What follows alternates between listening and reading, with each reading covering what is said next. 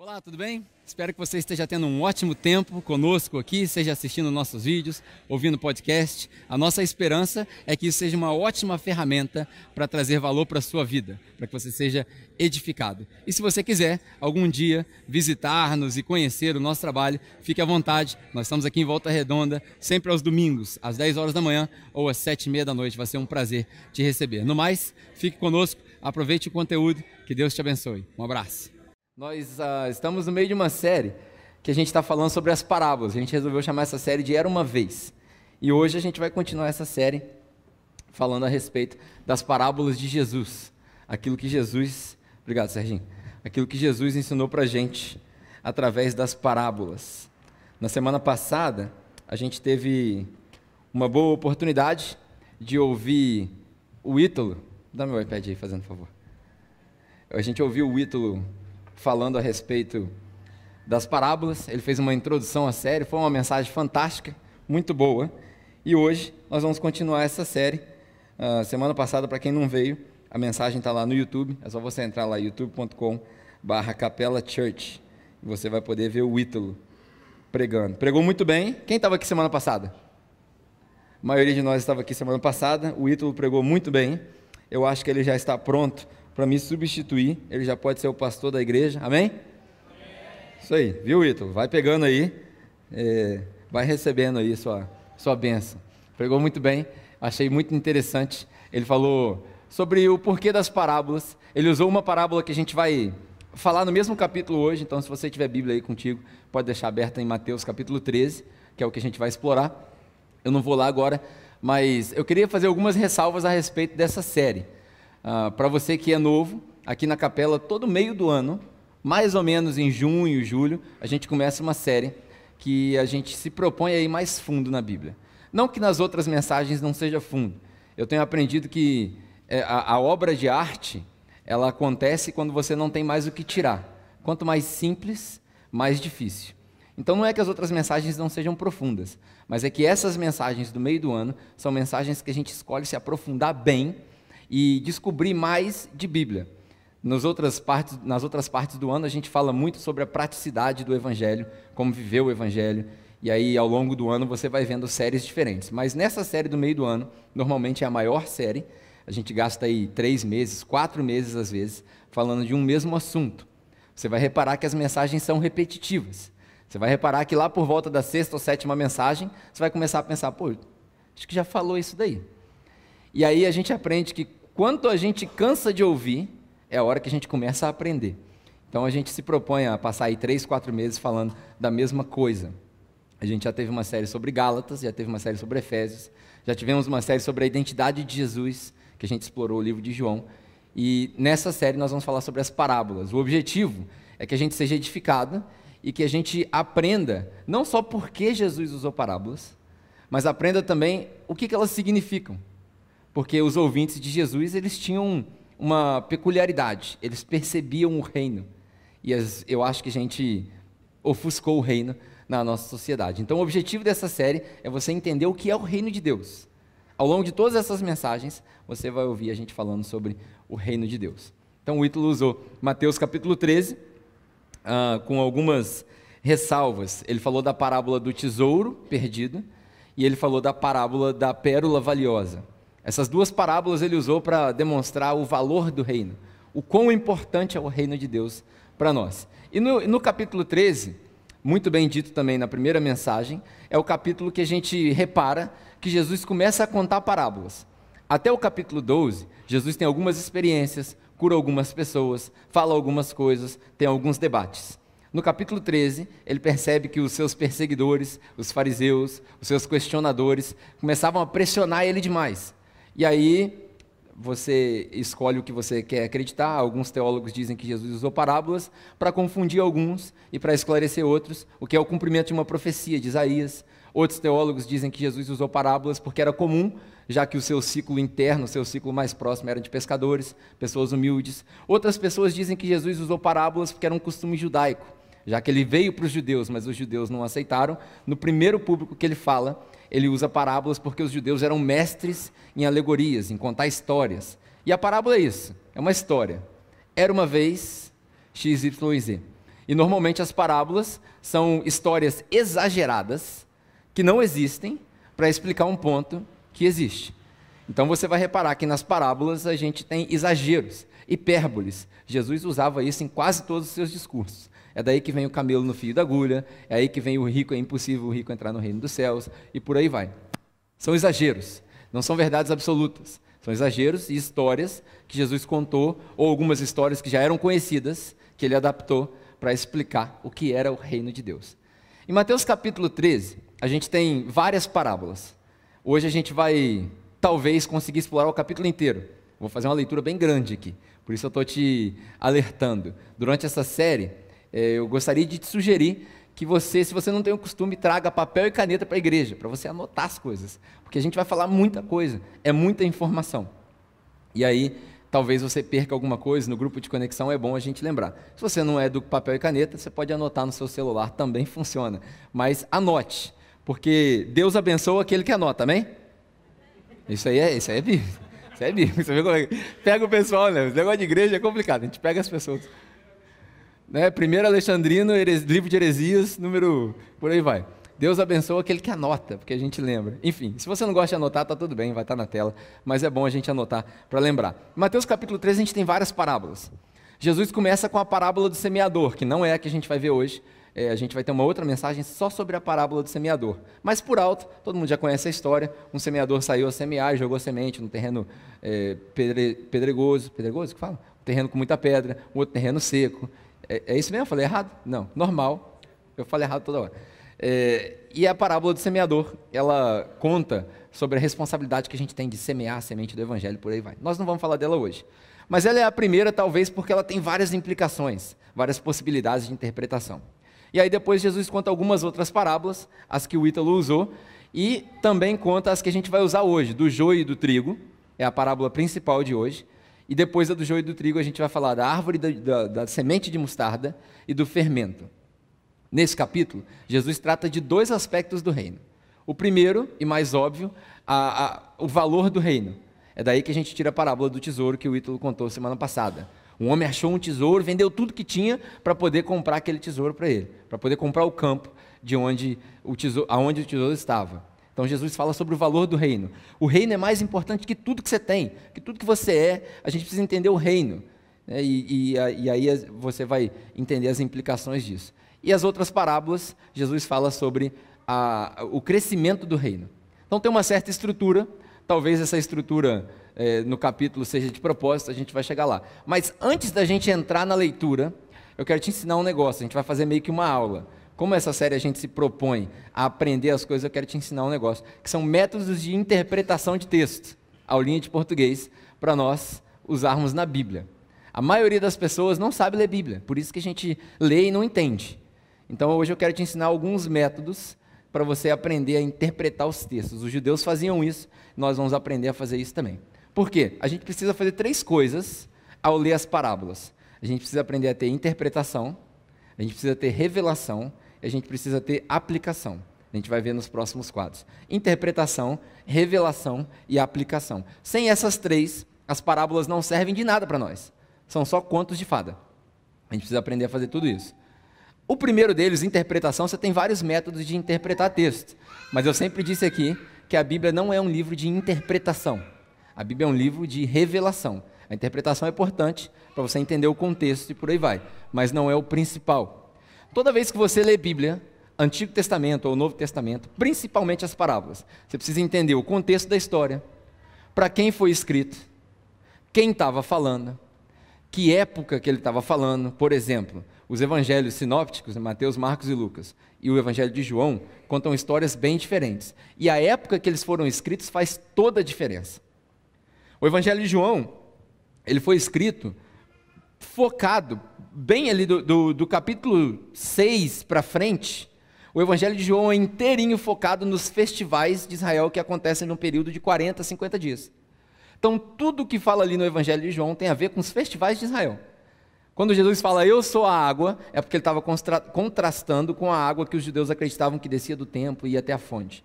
Quando ele fala eu sou o pão, é porque ele estava contrastando com o pão do judeu que abria a refeição. Quando ele fala eu sou o caminho, a verdade e a vida, ele estava contrastando com o caminho que os judeus faziam até o templo para a hora do sacrifício. Quando ele fala eu sou a ressurreição, ele estava contrastando a crença dos, dos saduceus que não criam na ressurreição. E por aí vai. Então tudo tem a ver com os festivais. Se você lê João sem entender os festivais judaicos, você vai perder 80% da revelação do texto. Então você precisa aprender o contexto, para quem foi escrito, quando foi escrito, por que foi escrito. E aí você vai pegar o Evangelho de Marcos, que muito provavelmente foi escrito numa linguagem meio militar. Aí você vai pegar o Evangelho de Lucas, que foi basicamente copiado de Marcos e Mateus. Tudo isso a gente precisa aprender. Aprender a fazer exegese. Exegese não é uma disciplina para pastor. Exegese e hermenêutica é disciplina para todo cristão. Interpretar o texto à luz do contexto bíblico. A gente precisa aprender a fazer isso. Como é que faz isso, Pedro? Se debruça no texto. A gente tinha um irmão que congregava aqui com a gente, hoje está plantando outra igreja, o Wellington, que ele, ele fala uma frase que é fantástica. Ele fala: a gente precisa aprender a se debruçar sobre as Escrituras. O que, que é isso? É cansar de ler. A, a, hoje a gente tem recursos, a gente tem comentários e por aí vai, mas se você fizer um exercício e falar assim: li, não entendi, vou ler de novo. Não entendi, vou ler de novo. Igual prova de vestibular, quando você não entende o enunciado, você lê de novo. Vou ler de novo, vou ler de novo, vou ler de novo. E nessa repetição, em versões diferentes, se você tiver, se você for abençoado por Deus com dom de línguas, né, de falar outras línguas, inglês, espanhol, francês, você pegar outras traduções, você consegue perceber nuances diferentes do texto. E aqui, vou passar bem rápido por isso daqui. São quatro métodos que eu uso. Isso aqui eu que uso e você usa se você quiser. Alguns eu copiei dos outros. Infelizmente a maioria a sigla é em inglês, mas você Hoje você vai aprender inglês, se você não aprender nada de Bíblia, você vai aprender inglês pelo menos, beleza?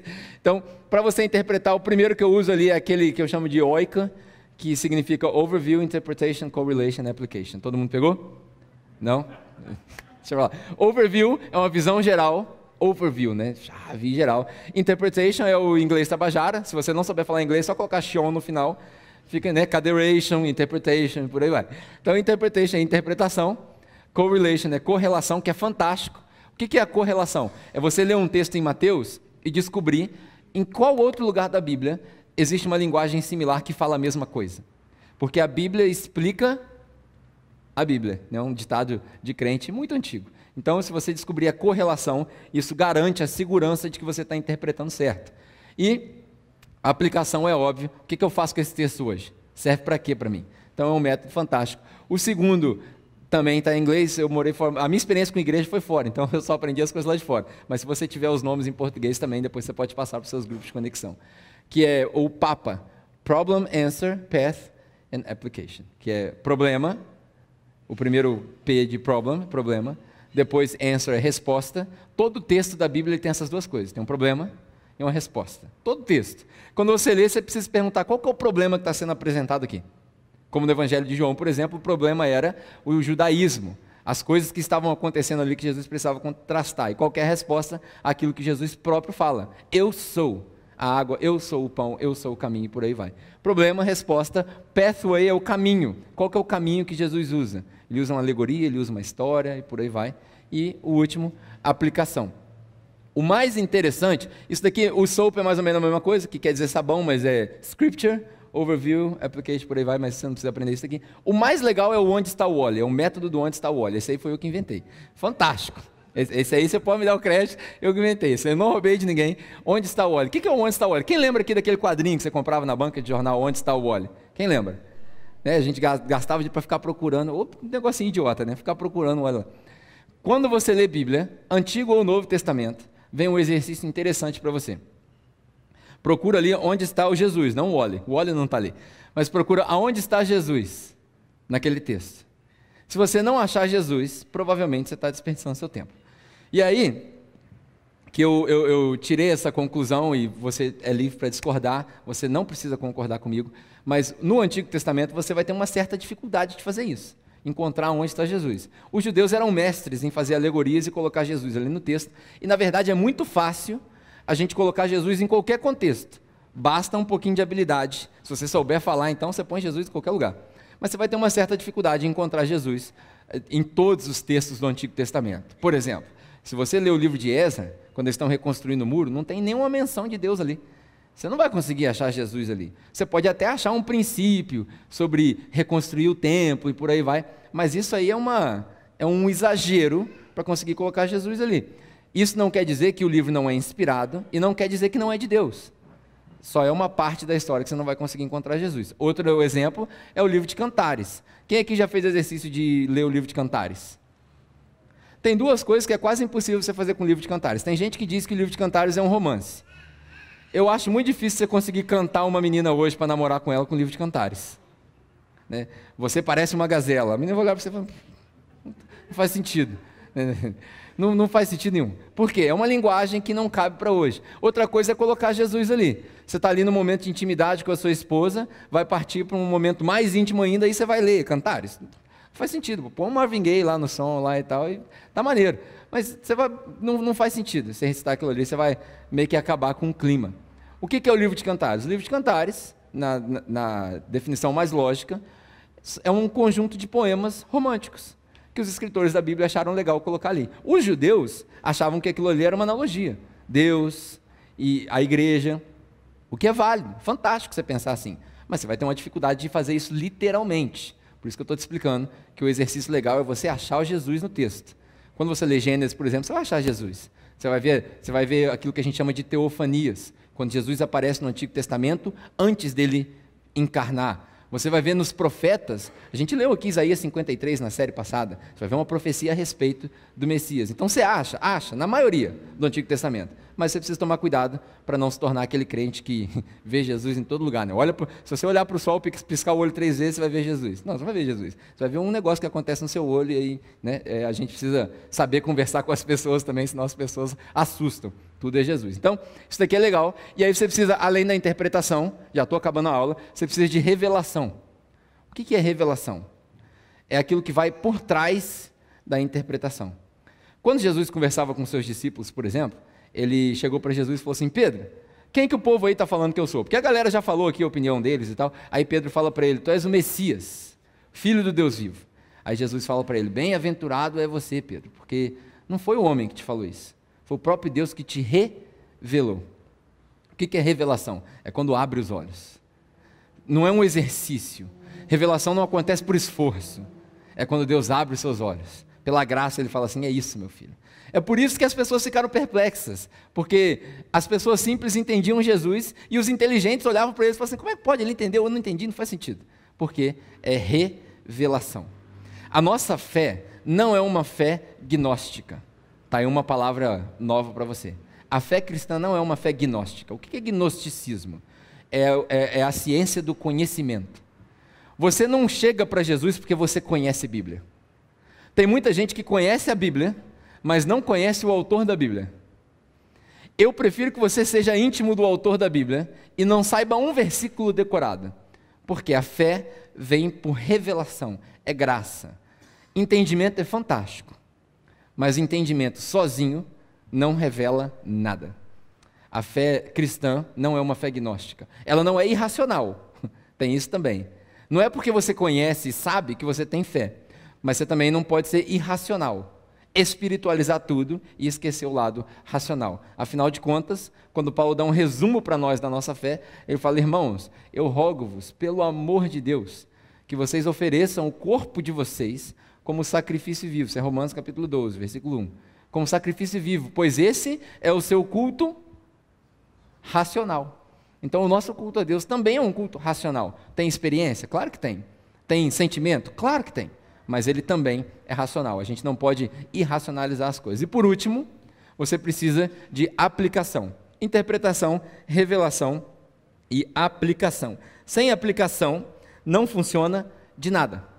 Sem aplicação não funciona de nada. Por quê? Quando você lê o texto e você não tiver o que fazer com aquele texto, não funciona para você. É por isso que a gente insiste que você deve focar todas as suas dicas de aplicação no Novo Testamento. Se você ler o Antigo Testamento, você vai achar um contexto histórico fantástico, você vai entender a história dos judeus, da onde a gente veio, como fé, pelo menos, não etnicamente falando, mas você não vai achar nada aplicável para você, porque não é para você, era para um povo separado. E tinha um propósito para isso. A gente já falou sobre isso, não vou voltar ali. Já no Novo Testamento você encontra as dicas de aplicação para você, para hoje. É por isso que Jesus, por exemplo, em João capítulo 17, ele ora, ele faz a última oração dele, e ele fala: Pai, eu oro para que eles sejam unidos, para que eles sejam um entre eles, como eu e você somos um. Assim, tendo unidade, eu oro não só por esses que estão me ouvindo aqui, mas por aqueles que vão ouvir a meu respeito através deles. Quem são esses? Eu e você.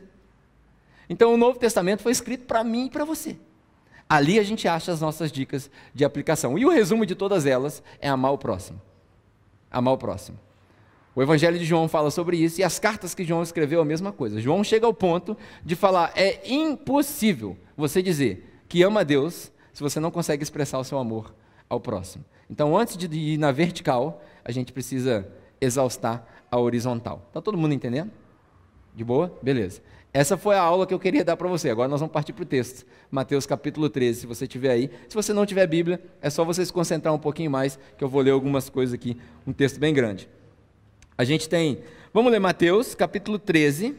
A gente vai ler do versículo 24 ao 33. E aí eu vou pular três versículos e vou ler do 36 ao 43. A razão pela qual eu vou pular esses três versículos é porque falam a respeito da, das profecias e o cumprimento das parábolas pelas profecias e por aí vai. A gente não precisa deles hoje. Então nós vamos ler do 24 ao 33 e do 36 ao 43. Mateus capítulo 13. Jesus lhes contou uma parábola, dizendo: O reino dos céus é como um homem que semeou uma semente em seu campo.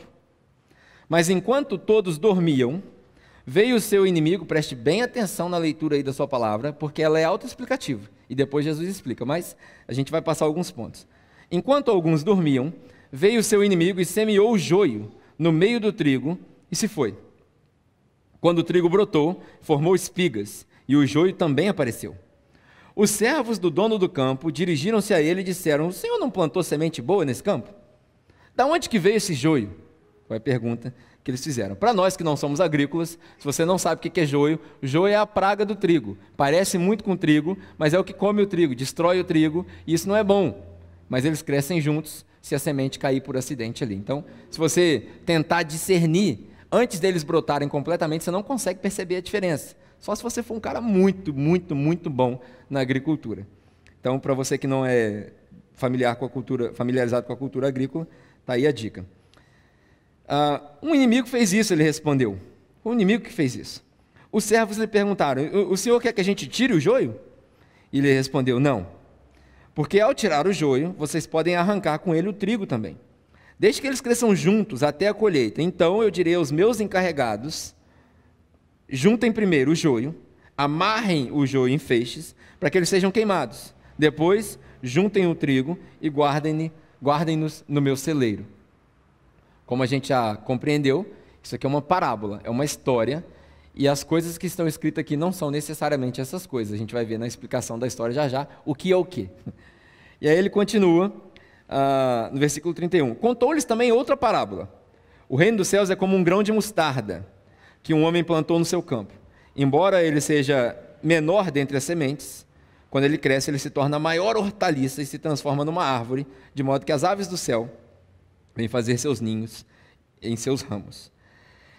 E contou-lhes também outra parábola. O reino dos céus é como o fermento que uma mulher é, tomou e misturou com uma grande quantidade de farinha e toda a massa ficou fermentada. E aí eu vou pular o 34 e 35, vamos para o 36. Então deixou a multidão e foi para casa. Note que isso aqui é importante. A multidão ouviu a parábola, daí ele foi para casa. Quando ele chegou em casa, seus discípulos se aproximaram e perguntaram: Mestre, explica a parábola do joio no campo para nós. E ele respondeu: Aquele que semeou a boa semente é o filho do homem, ou o filho de Deus. Eu. O campo é o mundo, e a boa semente são os filhos do reino. Preste bem atenção nisso que a gente vai voltar aqui para a gente poder aprender. Os joios são os filhos do diabo, e o inimigo que semeia é o próprio diabo. A colheita é o fim desta era, e os encarregados da colheita são os anjos. Assim como o joio é colhido e queimado no fogo, assim também acontecerá no fim desta era. Um negócio que a gente não fala muito hoje em dia, porque a gente na igreja está acostumado a falar só do lado bom, a gente esquece um pouco que também tem um lado pesado na história do Evangelho. O filho do homem enviará os seus anjos, seus encarregados, e eles tirarão do seu reino tudo que faz tropeçar e todos os que praticam o mal eles o lançarão na fornalha ardente, onde haverá choro e ranger de dentes. Então os justos brilharão como o sol no reino do seu Pai. Aquele que tem ouvidos para ouvir, que ouça. Foi a expressão que o Ítalo explicou semana passada. Para os judeus, ouvir significa pôr em prática. Então hoje, a gente vai acabar essa parábola do joio e do trigo dizendo a mesma coisa. Se você entendeu, ponha em prática. Duas coisas antes da gente entrar no joio e no trigo. Tem duas parábolas bem pequenas aqui: a da mostarda e o do fermento. Na parábola da mostarda, ele fala um negócio interessante. Fala: um homem saiu a semear e jogou uma semente no campo.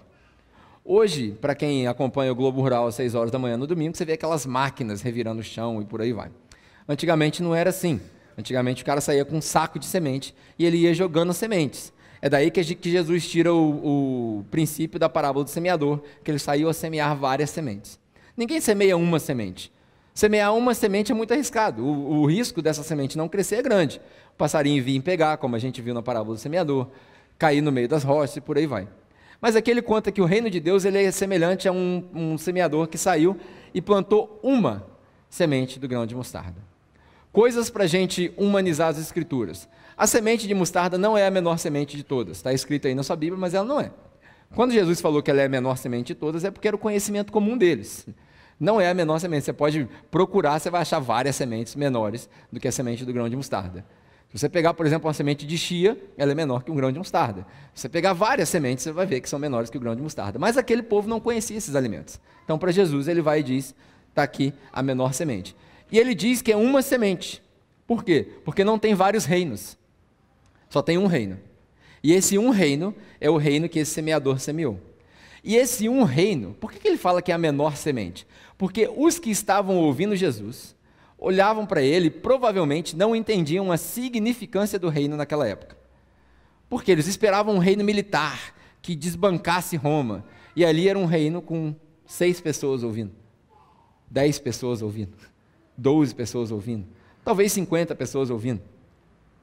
Era um reino que se dissipava quando acabava a comida distribuía pão para todo mundo, todo mundo comia e ia embora, sobrava 10 com Jesus, sobrava 12 com Jesus. Era um reino insignificante, um reino que não tinha capacidade de destruir nada. Mas aí Jesus fala que esse grão de mostarda, quando ele cai no chão e quando ele germina, ele se torna a maior árvore, que também não é a maior árvore. Uma árvore de mostarda, para quem nunca viu, ela chega a 3, 4, 5 metros no máximo. Tem várias árvores que são maiores. O eucalipto é muito maior. Mas não era parte da cultura deles. Então Jesus diz que elas tornam uma grande árvore. E aí os pássaros vêm e fazem ninho neles. Um problema dentre os teólogos e os super espirituais de hoje em dia. Os super espirituais, eles interpretam a Bíblia minuciosamente a tal ponto que eles perdem o significado da parábola. Talvez você já tenha ouvido dizer que os, as aves do céu e os ninhos que são feitos nessa árvore são, é, é o inimigo, é o diabo que vem e faz morada no reino de Deus. Deixa eu esclarecer um negócio para você. Não tem espaço para o diabo no reino de Deus. Amém? Não tem. Não tem espaço para o diabo na vida do que não tem espaço. Semana passada o Ítalo deixou bem claro aqui o que é o reino de Deus. O reino de Deus é um espaço, um lugar, um tempo, onde só a vontade de Deus é feita. Então, no reino de Deus não tem espaço para o diabo. O diabo não faz parte do reino de Deus, tanto que ele é separado. Alguns teólogos pegam o texto de Daniel, texto de Ezequiel, que são profecias antigas, que não estão falando do reino de Deus. Está falando de Nabucodonosor e está falando do Egito. Aí eles pegam aquele pequeno pedaço que tem lá o ninho e as aves que fazem morada na árvore. A árvore que era é, bonita e frutosa era Nabucodonosor, o templo da Babilônia. O exílio que Daniel estava passando. Não tem nada a ver com o reino de Deus. Mas as pessoas dizem que não, aqui os pássaros vão fazer morada, então você tem que tomar cuidado, porque no meio do reino vai vir gente ruim. Claro que vai vir gente ruim, a gente vai ver aqui. Mas isso não é o que a parábola quer dizer. Quando a gente for discutir com as pessoas que não têm a mesma fé que a gente, a gente tem que ter essa experiência e essa sensibilidade de falar, não, irmão, aqui está dizendo o que está dizendo. Não, não, não, tenta inventar as coisas. Porque se a gente inventar as coisas, a gente vai se embolar. Então, as aves, o que Jesus quer dizer é o seguinte: a árvore é tão bonita, o reino de Deus é tão bonito, que todo mundo vem e encontra sombra, todo mundo vem e encontra descanso, todo mundo vem e encontra comida. E aí vem as alegorias que os judeus eram famosos por fazer. A árvore da vida é da árvore que você colhe o fruto, é na árvore que você encontra a sombra, aquele que se esconde na sombra do Altíssimo, e por aí vai. Isso é descanso. Então, não, não tem nada de ruim. E o fermento é a mesma coisa. Quem aqui já ouviu pregações falando, ó, cuidado com o fermento dos fariseus? Alguém aqui já teve essa experiência? Aí o fermento é sempre ruim. O fermento é sempre ruim. Tudo que toda aí o cara fala, toda vez que você lê fermento na Bíblia é o fariseu. Não é, cara. Não é. Experimenta fazer um bolo sem fermento. Não cresce. Vai ficar solado. Não é as donas de casa que, que, que digam, vai ficar solado. Você precisa do fermento. Então o fermento é bom. O que é a analogia do fermento aqui? Jesus está dizendo o seguinte: o reino de Deus é como um bolo, que começa bem simplesinho. E aí o fermento, que é um fator externo, um fator externo, é que faz crescer o bolo. Qual que é o significado disso? O fator externo é Deus. É Deus que faz crescer o reino dele. Não tem estratégia nenhuma que a gente possa fazer para crescer o reino de Deus, porque não é o nosso reino, é o reino de Deus. É por isso que Paulo fala, quando ele está discutindo lá, o pessoal que está em religiões diferentes, fala, ah, eu sou de Apolo, eu sou de Paulo, eu sou de Jesus. Hoje também tem disso, né? Hoje a gente tem vergonha de falar que é crente. Pessoas falam assim, ah, você tem alguma religião? Tem, sou crente, pô, crente. As pessoas têm medo de falar que é crente que associa com, com pentecostal lá, que faz que dá pirueta no, no culto e tal. Não, cara, você é crente. Ponto final. Você anda com a Bíblia debaixo do braço, a gente tem que ter orgulho. Eu ando com a Bíblia debaixo do braço. Se você é novo, você carrega seu celular e tal, mas tudo bem. A gente não pode ter vergonha de falar que é crente. Tem gente que tem vergonha, ah, não, eu sou, sou cristão. Eu sou seguidor de Jesus. Inventa um monte de nome para as coisas. É o problema que Paulo tinha. Ah, eu sou de Paulo, eu sou de Apolo. Aí Paulo fala, cara, um planta, o outro rega, mas quem dá o crescimento? Deus. É Deus que dá o crescimento. O fermento é Ele, é um fator externo. Isso chama graça. A gente faz na igreja aquilo que a gente consegue fazer, as estratégias do humano. Mas é Deus é que dá o crescimento para o reino. Um grande erro dessa parábola do joio e do trigo, para a gente entrar na parábola do joio e do trigo, é, é a gente achar que essa parábola fala da igreja. Jesus conta a parábola e fala assim: ó, ele plantou e nasceu trigo e nasceu o joio. Aí a gente acha que essa parábola é sobre a igreja. Ah, na igreja tem gente ruim tem gente boa. Tem gente que saiu do vício e tem gente que está viciada. E a gente tem que deixar eles lá e não precisa falar nada e deixa lá. Essa parábola não é sobre a igreja. Não é. Aqui na nossa igreja, nós tomamos essa decisão de incluir todo mundo. A gente tomou essa decisão. A porta está aberta para todo mundo. Aqui a gente não exige que ninguém mude. Por quê? Porque se Deus salvar a pessoa, ela muda no tempo dela. Aqui nós resolvemos ter fé. É uma igreja de verdade. Porque tem igreja que não, igreja que não tem fé. Qual é a igreja que não tem fé? É a igreja que tem procedimentos para fazer a pessoa mudar. Pegou a ideia?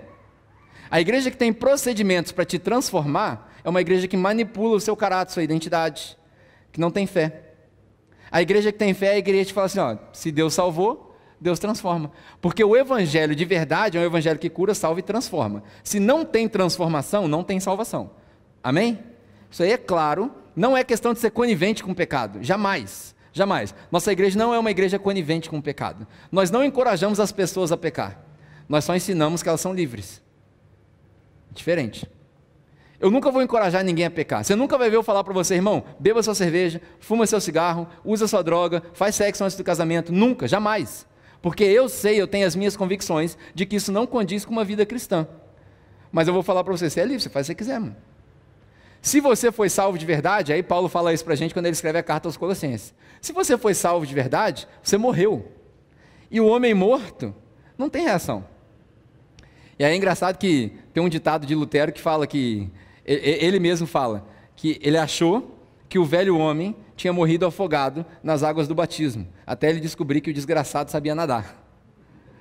Então, nós, o nosso velho homem, ele fica voltando o tempo todo, o tempo todo. Mas isso não deveria acontecer, porque se ele morreu, ele não volta, só ressuscitou um, Jesus. E Lázaro, mas Lázaro não durou nem um mês, ressuscitou, mataram ele depois. Então, só Jesus ressuscitou. O velho homem não pode ressuscitar.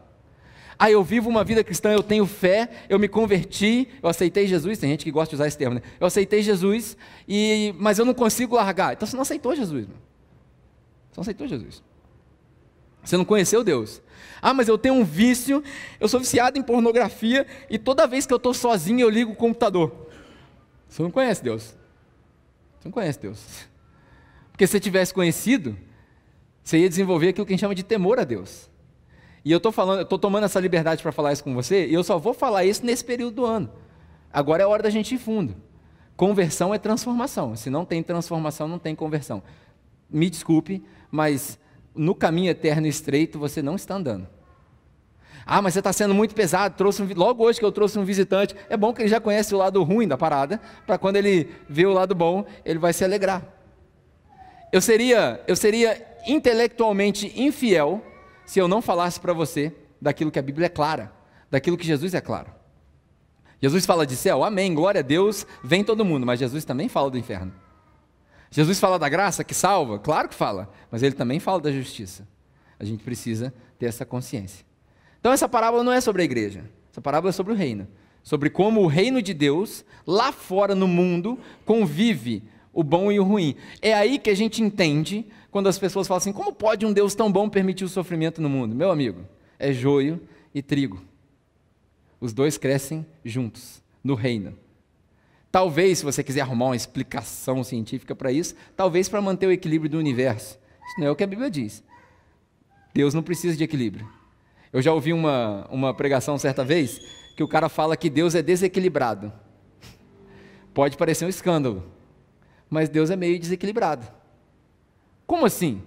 O que, que tem na cabeça de uma pessoa, né? Eu estou colocando Deus como uma pessoa aqui encarnado como nós, um ser humano normal mas me perdoem, como Paulo diz, estou falando como um louco. Mas o que, passa na cabeça de uma pessoa de morrer por alguém que é culpada? Não faz sentido. Por quê? Porque ele é meio desequilibrado. E por isso a gente deve dar glória a Deus, porque ele é desequilibrado em nosso favor. A balança está a nosso favor. A balança não está contra nós. Se ele fosse desequilibrado ao contrário, como a gente falou aqui na, na última série, dos deuses orientais que puniam o homem, que o homem era criado para servir a Deus, Aí Deus era desequilibrado ao contrário. Aí ia estar tá ruim para nós. A gente nunca ia conseguir fazer. Isso é a lei, é o peso da lei. A lei, o Antigo Testamento servia para isso, para mostrar para a gente o quão pecador nós somos e como não tem como chegar a Deus. Aí ele manda Jesus e desequilibra a balança. Já viu aquela expressão? Você e Jesus, você mais Jesus é igual a tudo? É exatamente isso. Na hora que você está aqui todo pecador, podre, sujo, ruim, todo errado, não cabe na igreja. Você não cabe na igreja. Eu não caibo na igreja. Nós não cabemos na igreja. Nós não servimos para a igreja. Porque o que é igreja? O que a palavra igreja significa? É a reunião daqueles que foram salvos, os santos. Eu participo de um grupo de plantação de igreja que os caras, eles dão bom dia para as pessoas assim, bom dia santos. Eu escuto aquilo e falo assim, cara, vocês não têm noção do que vocês estão falando. Aí outro dia eu mandei uma para provocar, eu falei, bom dia pecadores, miseráveis, infelizes, merecedores da graça. E aí os caras, opa, por quê? Que que, nós não cabemos na igreja. Nós não merecemos a igreja. Nós não merecemos ser salvo. Nós não merecemos graça. E eu não estou falando isso para te deixar mal, não, de maneira nenhuma. Estou te falando isso para te mostrar que a balança está a nosso favor. Quando Jesus pisou na balança, até então a balança estava assim para nós. Ó. Aqui a gente aqui embaixo e a balança aqui em cima. Cheio de pecado, todos pecaram, todos estão instituídos da glória de Deus, ninguém busca Deus, salário do pecado é a morte. Aí Jesus vai pisando na balança, ele não equilibra a balança. Jesus pisa na balança, tira todo o pecado e a balança faz assim a nosso favor. Agora é a hora de você falar glória a Deus. Vai, Penteca, pode, pode falar. Os pentecostais agora na gente. Hoje de manhã eu estava ouvindo uma música e fazia, hoje eu estou meio pentecostal, hoje eu estou sentindo as coisas aqui. Jesus, diz, Jesus desequilibra a balança. Entendeu? Ele faz isso daqui com a balança, ele não equilibra a balança. Então essa parábola não é sobre a igreja, essa parábola é sobre o reino de Deus, sobre a igreja com I maiúsculo sobre a igreja de Deus, sobre o povo de Deus, aqueles que se reúnem em casa, aqueles que se reúnem no templo, aqueles que não se reúnem, aqueles que se reúnem todo dia, aqueles que guardam o sábado, que guardam o domingo. Ah, mas o adventista não é crente. Aí é problema seu, você que julgue, eu não estou afim de fazer essas coisas. Para mim, todo mundo que confessa Jesus como Salvador é crente. Amém?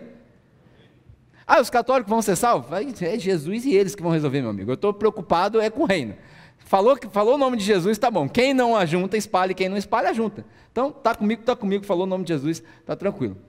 Você define na sua casa o que você quer acreditar, o problema é seu. Não vou falar desses pontos. E aí a gente chega na parábola do joio e do trigo, que a gente está falando. Três coisas só que eu vou mostrar para você. A parábola, vou contar a história de novo.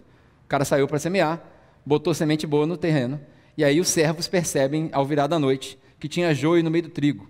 E eles se questionam: não, foi semente boa? Aí o, o, dono fala: foi. Mas por que, que nasceu o joio? Foi o diabo, foi o inimigo que colocou isso daí e cresceu junto. Quer que arranque? Não, de maneira nenhuma. Porque se arrancar, você vai arrancar os dois juntos. Deixa aí crescer. E no final, os meus servos, os meus empregados, vão juntar e vão queimar o joio e vão deixar o trigo para nós. Essa é a parábola. Três coisas que a gente percebe. A primeira coisa, primeira coisa, é que o joio e o trigo crescem no mesmo solo. Primeira coisa. Não se ache o bambambam, bam, bam, o último pacote do biscoito, porque você está tá bem na fita com Deus? Não. O que foi? Falei. O último biscoito. O que, que eu falei? E o que, que é? Tô igual o Chaves, né? O que, que é? O que, que eu falei? O que, que é? O que, que eu falei? Eu falei o último biscoito. O que, que eu falei? É. Nossa. Misericórdia.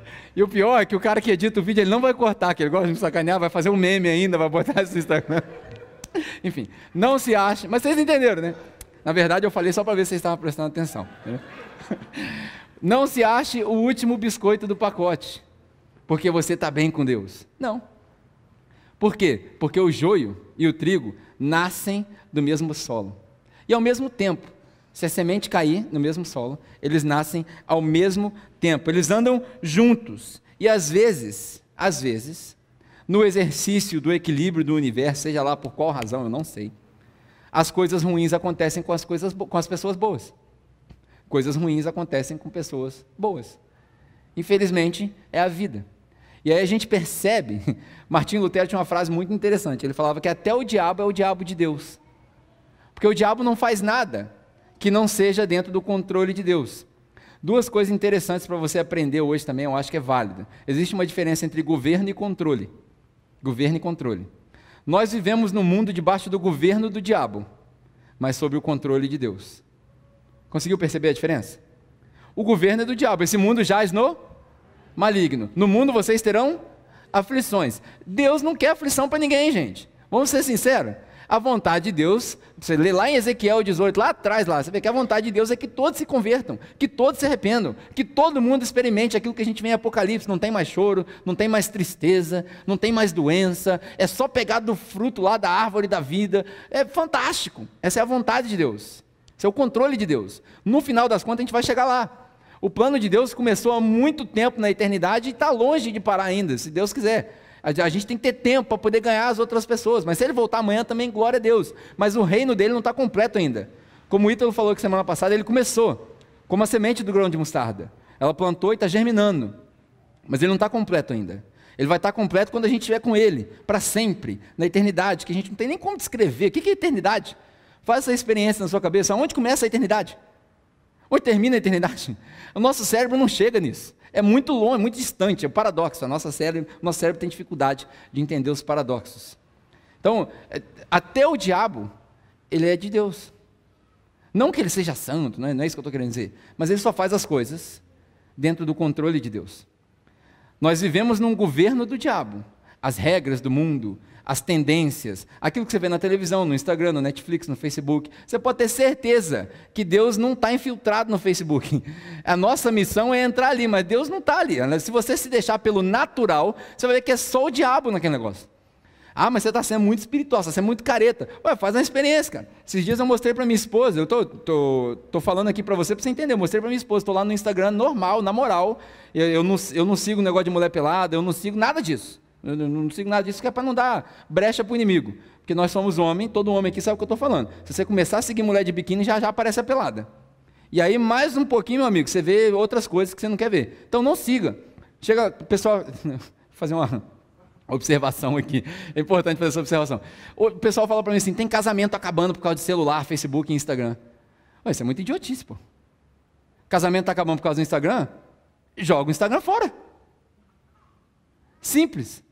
Se a sua mão te faz pecar, o que, que você faz? Corta fora. Aí tem gente que manda, tem gente que manda o marido embora, ao invés de jogar o telefone fora. falei isso com minha esposa esses dias. Pô, joga o telefone fora. Ah, esse cara não larga o computador. Quebra o computador, pô. Simples. Telefone. Eu lembro que na série de Efésios eu falei sobre homem, hombridade, casamento. E aí eu falei para a galera assim: hoje a gente tem muitos meninos de barba. Os caras só querem jogar videogame. Videogame está dando trabalho na sua casa? Desce a marretada no videogame, pô. Seu marido está jogando videogame, o cara está com 35 anos de idade, a conta está atrasada, ele está jogando videogame, destrói o videogame. Simples. Ô, meu amigo, passou dos 18, tem tempo para brincar de videogame, mas não. Eu sei que tem uma galerinha meio atrasada, que ainda gosta do videogame, jogar um FIFA lá e tal. Cara, ó, responsabilidade, meu amigo. O cara quer, quer ó, meninas, meninas, Aprendi com a Josi essa semana, a Josi não está aqui. Ah, o cara vai, vai te cantar, quer namorar e tal. Primeira pergunta que você faz, tem profissão, meu querido? Ah, não. Então tchau. Tchau. Melhor coisa que você faz. Ah, mas eu sou apaixonada por ele. Passa, paixão passa. Coração muda. Casamento não é sustentado por causa de amor. Casamento é sustentado num compromisso. E vagabundo que não tem compromisso com pagar a conta não vai ter compromisso contigo. Pegou? Olha os pais dando glória a Deus, aleluia. Eita, nós. Ganhei agora, vai todo mundo aumentar o dízimo agora, só porque eu falei isso aí. Isso tem nada a ver com o que eu estou falando aqui, cara. Me, per... Me perdi, deixa eu me Tá. Primeiro ponto. Os dois crescem no mesmo solo. Recebe aí, irmão. Para você.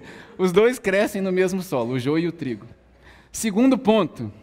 Além deles crescerem no mesmo solo, vou colocar aqui na tela aqui, ó. Os primeiros a notarem que cresceu o joio são os servos.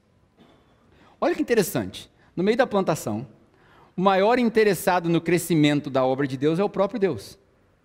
Você pode, pode ter certeza que eu e você não somos mais apaixonados pelo reino de Deus que o próprio Deus. Pode ter certeza. Eu e você não estamos mais preocupados com aquele amigo pecador do que Deus. Não tem como. Simples. Eu e você não entregamos a nossa vida por eles numa situação de risco você vai correr. Eu já falei aqui várias vezes sobre o bom pastor. Eu não sou o bom pastor. Porque numa situação que eu tiver que escolher entre eu e você, já sabe. sou eu. Eu escolho eu. Porque eu não sou o bom pastor. Só Jesus é o bom pastor. Só Jesus. Ele é o nosso, o nosso escudo, ele é a nossa fortaleza, ele é a nossa esperança. A gente precisa aprender com ele, claro. Eu queria muito dizer que eu entregaria minha vida por você, mas é mentira. Então eu não vou falar essa mentira. Esse aí pelo menos eu já aprendi eu, nesse exercício da parábola, um ponto interessante é que os servos notam antes do próprio dono do campo. O que, que isso quer dizer? Que os servos eles estão preocupados com os resultados imediatistas. O dono do campo está preocupado com o resultado eterno. Olha que interessante, nasceu o joio, a primeira coisa que o servo fala assim, oh, mas tem joio aqui, tem joio aqui, vamos tirar, vamos tirar. E aí, a parábola não é sobre a igreja, mas vamos fazer um exercício na igreja, na analogia, vamos, quem aqui já entendeu o que eu estou falando? Aqueles irmãos que entram ali e se acham dono da igreja, fala, mas você vai deixar esse cara aí cantar? Esse cara aí é pecador. Esse cara aí estava no bar ontem, você vai deixar ele cantar? Tem que tirar ele. Isso aí é joio, vai queimar. Aí eu viro para ele e falo assim, meu amigo, o joio e o trigo crescem junto. Deixa o cara cantar. Pô. Não é o dono do cara cantar? Deixa o cara cantar. Ah, mas ele tem que estar santo para subir no altar. Que altar? Isso aqui? Se eu mostrar para você o que, que acontece sexta-feira aqui, o altar está profanado. Tem baile aqui sexta-feira, cara. A gente vem limpar aqui o que a gente acha aqui não está no gibi, cara. Esse altar aqui já. Esse altar aqui não, não, não sobe nem um cheiro de oferta desse aqui. Se, fosse, se, se isso aqui fosse altar igual ao Antigo Testamento. Nós somos o altar. Nós somos a oferta. A igreja somos nós, não é o lugar. Aqui, lá, colar, no bar, no bar, na boate, na praça, qualquer lugar. Nós somos a igreja. Graças a Deus por isso. A gente não precisa disso.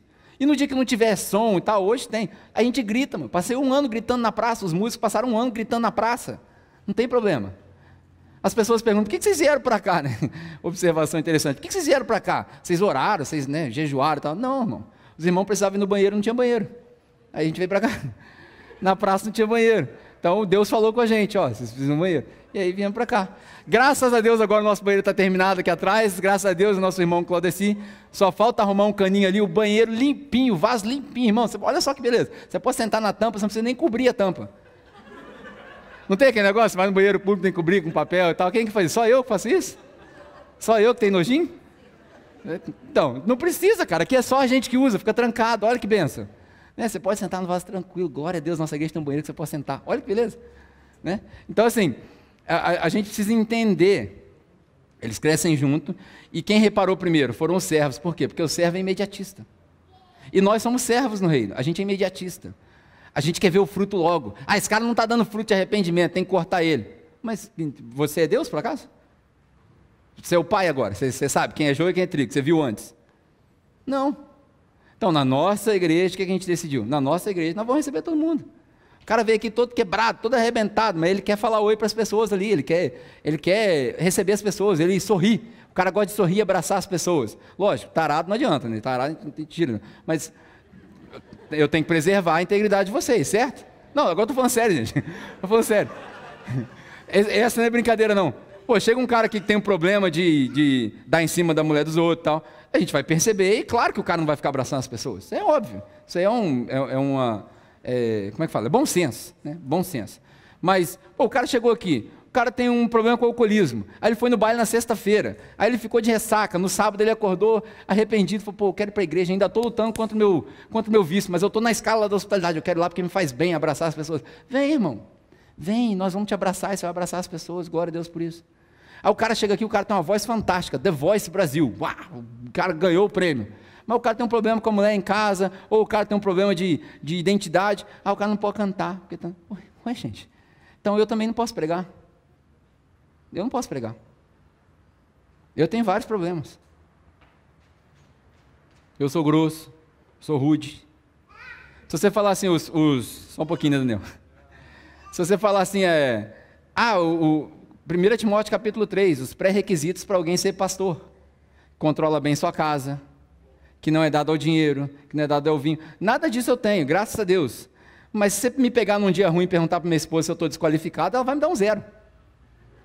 Ah, hoje ele falou alto comigo, ele foi rude comigo. Acontece, gente, eu sou ser humano. Não posso pregar, então. Tem alguém aí que quer pregar, está perfeito? Santo, quer pregar, fica à vontade.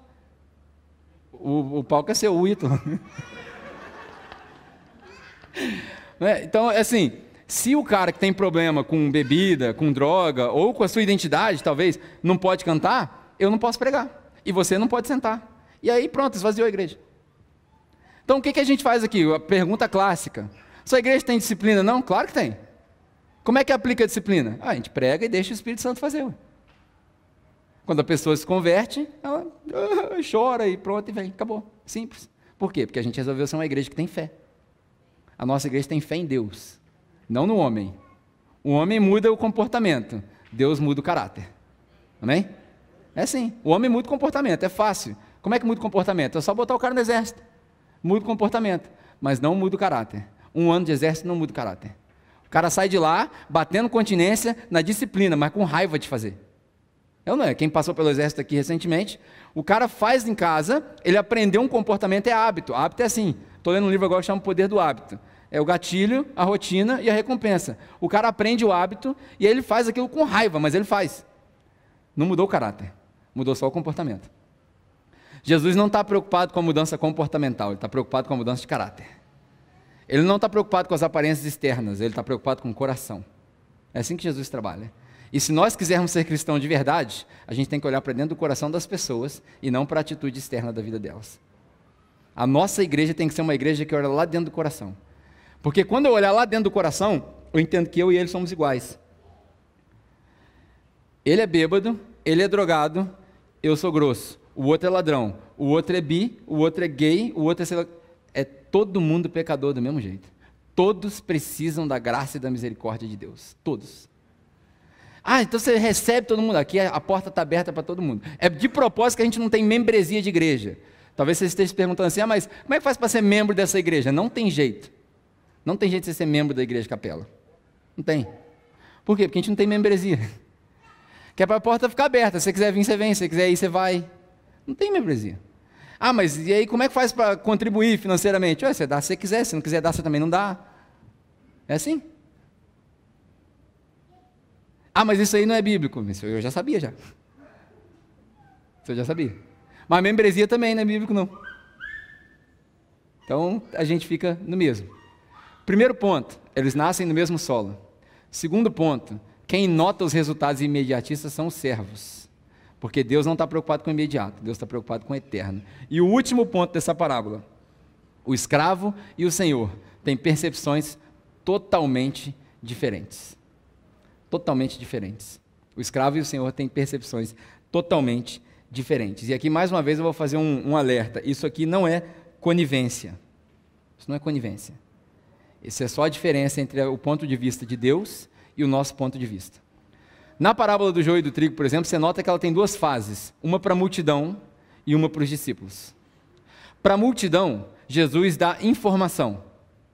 Ó, oh, o reino de Deus é semelhante a um cara que plantou e nasceu joio e trigo e não arrancou, cresceu até o final. Tchau, beleza, até amanhã, eu volto depois. Vamos Deixou os caras assim, ó. Por quê? Jesus, talvez de propósito, contava parábolas para que as pessoas não entendessem. Talvez porque não era a hora dele, como o Ítalo explicou semana passada. Mas ele deixa no ar, está aberto. O reino de Deus é igual o cara que plantou e nasceu joio e trigo? Não entendi. É igual falar para você hoje, o reino de Deus é quando junta Flamengo e Vasco. As duas torcidas no mesmo lugar. Até amanhã, valeu. Você fala assim, mas se juntar Vasco e Flamengo vai dar briga. Tem jogo ou não tem? Quem ganha? Vai passar na televisão? Todas essas perguntas vêm. Quem ganha? Flamengo, óbvio, né? Eu já falei aqui, já que hoje a gente já, eu já cometi várias gafas, né? Eu já falei aqui que o time mais espiritual no Brasil é o Flamengo, né? Que é o que chega mais próximo do Espírito Santo, a pomba e o urubu, né? é o que chega mais próximo. Os outros. O Vasco tem a cruz, mas a cruz do Vasco é igual, não é assim. Então não, não é muito. Fluminense, então, coitado. É, tem algum tricolor aqui? Não. Me perdoa, irmão. Então, me perdoa. Então, assim, contar uma parábola, qual que é a diferença entre o ponto de vista dos dois? Para a multidão, Jesus dava só informação. Para os discípulos, ele dava aplicação. Os discípulos é que eram obrigados a viver aquilo. Para a multidão, Jesus faz um convite. Ó, oh, porta aberta para todo mundo. É igual domingo aqui, você não vê eu falar de doutrina, doutrina aqui. Aqui é a porta aberta para todo mundo. Todo mundo vem, vem. Aqui tem joio, aqui tem trigo, aqui tem pedra, tem feijão, tem tudo junto. Vem, todo mundo. Para a multidão a gente dá informação. Para os discípulos a gente dá advertência. Quem aqui é discípulo de Jesus, que já conhece Jesus como seu Salvador? Então, para vocês vou dar uma advertência. Ah, eu não, eu não ando com Jesus, eu não sou crente. Não... Cara, para você é só um convite. Vem todo mundo, vem, vem, vem, vem, vem, que você cabe aqui.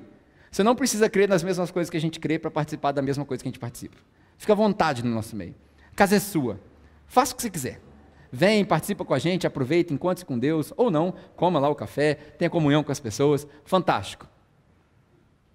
Mas para os discípulos, a gente dá uma advertência. E aí eu vou finalizar com essa, com essa ideia. Jesus, ele contando essa parábola, a gente, ele explica a parábola e ele mostra: o Senhor é Deus. Para quem não entendeu ainda, o Senhor do campo é Deus, ou o próprio Jesus. Os filhos, o, o joio são os filhos do diabo. O joio, os filhos do diabo. Quem semeia o joio, o próprio diabo. Está bem explicado na parábola. Mas uma coisa que é interessante que ele explica e às vezes a gente não percebe, porque logo antes a gente leu a parábola do semeador e na parábola do semeador a gente tem a ideia que nós saímos semeando. Nós somos aqueles que semeiam. E é verdade mesmo, a gente saiu a semear e por aí vai. Mas pode ser uma aplicação também. Mas nessa parábola que a gente está explicando, o trigo, as sementes, somos nós. Nós não somos o semeador. A semente somos nós.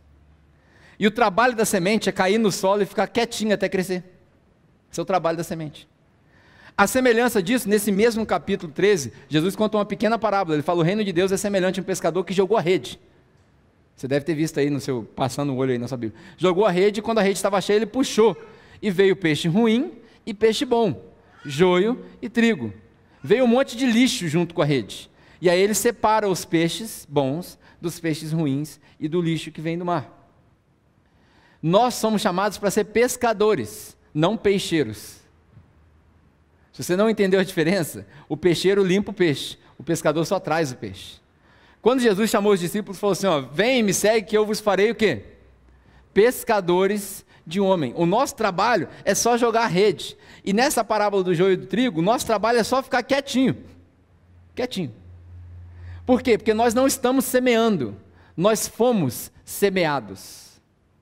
Nós somos os filhos de Deus que foram plantados nesse mundo. Pegou a ideia? A gente não aconteceu por acidente. E você não se converteu porque alguém te convenceu de que Jesus era bom. Nós fomos plantados aqui, de propósito. Deus tinha um propósito para mim e para a sua vida. E o propósito que, através da minha e da sua vida, outros sejam alcançados também. Nós fomos plantados aqui. É por isso que Jesus fala: vocês são o sal da terra e a luz do mundo.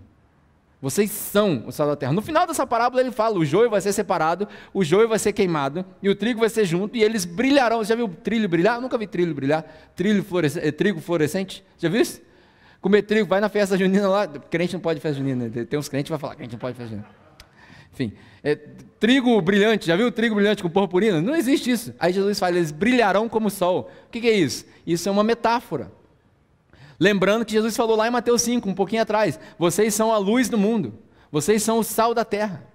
É conosco, o jogo é com a gente. O reino de Deus está lá, eterno, perfeito, pleno, magnífico, está lá desde a eternidade até a eternidade. E nesse momento histórico que nós estamos aqui, nós somos aqueles que fomos plantados aqui por uma razão específica, por um propósito específico, para alcançar outras pessoas, para que através da nossa vida, e aí você vê os vários ângulos, é por isso que Jesus tem ângulos diferentes, das parábolas diferentes, que enquanto a gente é semeador, nós também somos semente, e o nosso trabalho é só crescer quietinho e dar os frutos. Qual é a conclusão dessa ideia? A semente, quando ela é uma boa semente e é plantada num solo fértil, e aí você pode juntar a primeira parábola do semeador com essa, quando é uma boa semente, a gente viu ali no primeiro versículo, foi plantada boa semente, num bom solo, ela dá frutos naturalmente. Ela não precisa fazer força. Você plantar maçã onde cresce maçã, não vai fazer força. Vai nascer maçã naturalmente. A árvore não faz força para dar fruto. A árvore dá fruto naturalmente. Você é semente. A árvore está crescendo. Você está dando frutos? Está dando fruto na sua vida? Aí o Malik falou assim: hum. Malik pegou o espiritual. Você está dando fruto na sua vida? Que fruto é esse? É converter as pessoas? Não, cara. Porque hoje, de propósito, eu estou usando essa parábola para te mostrar que você não é o semeador. Não é a sua função, pelo menos hoje. A gente vai falar sobre isso em outras parábolas. Não é sua função converter ninguém. Sua função é crescer quietinho. Está dando fruto? Que fruto, Pedro? Gálatas, capítulo 5. O fruto do Espírito. Que começa com a síntese de toda a lei: amor. Está dando fruto na sua vida? Bondade, paciência. Fala, Jeová, comigo paciência, benignidade, gratidão, generosidade e todos os outros que não estão na lista. Porque se você parar para reparar, Gálatas capítulo 5 é uma lista que não termina. Olha como é que Paulo era interessante. Ele fala assim: o fruto, ele fala, as obras da carne, obras no plural. As obras da carne são a lascívia, no português hoje, a sacanagem, a roubalheira, tudo isso. As obras da carne. E no português, claro, o fruto. Só tem um. O fruto. E esse fruto tem várias caras, mas é um fruto, porque só vem de um espírito. Porque a gente tem um Deus, um espírito, um mediador, ô glória. Tá, tá entendendo? Tudo é um. Um fruto. Não é difícil de dar fruto. Se você não está dando fruto, minha conclusão de hoje é ir para casa bem motivado. Se você não está dando fruto do Espírito, ou você não brotou ainda, ou você não é boa semente. Ou você não brotou ainda, ou você não é boa semente. E eu estou falando você de propósito. Quem fala em público fala assim: você nunca deve falar você, você tem que falar nós. Graças a Deus eu desenvolvi uma convicção e eu acredito, pela misericórdia de Deus, que eu fui salvo. Não sei você, não posso falar por você. Por isso que eu estou falando você, não estou apontando dedo para você, não. Estou falando você para você entender o impacto. Se você não está dando fruto, se nós não estamos dando fruto, se eu não estou dando fruto do Espírito, amor, paixão, generosidade, é, gratidão, paciência, se não está dando fruto, santidade. Santidade. Porque sem santidade ninguém verá a Deus. Ah, mas eu já fui salvo, uma vez salvo, sempre salvo. Glória a Deus, amém. Concordo contigo. Mas sem santidade ninguém vai ver a Deus. Por quê? Porque todo aquele que é salvo se torna separado e abdica das coisas da carne. Você vai parar de pecar? Jamais mas você vai mostrar na sua vida, no seu fruto, que você reflete a glória de Deus. Não tem como o cara ser salvo e não ser transformado. Não tem como o cara ser salvo e viver uma vida de sacanagem. Não tem como. É porque ele não foi salvo. Aí fica a minha conclusão para hoje. Se você não está dando fruto na sua vida, ou você não brotou, porque não é tempo do fruto, temos paciência contigo, a gente espera. Ou você não é boa semente, aí você é joio. E no final, meu amigo, o joio vai para a sauna. Pegou? No final, o joio queima. O trigo brilha, o joio queima. Quem é você? Boa reflexão, né? Amém? Que nós possamos sair daqui hoje, todos com a convicção de que nós somos trigo e não joio, de que nós brilhamos e não queimamos, de que nós damos fruto e não esperamos, de que a gente transforma e é transformado, e não somos influenciados. Que nós somos a influência e não os influenciados. Amém?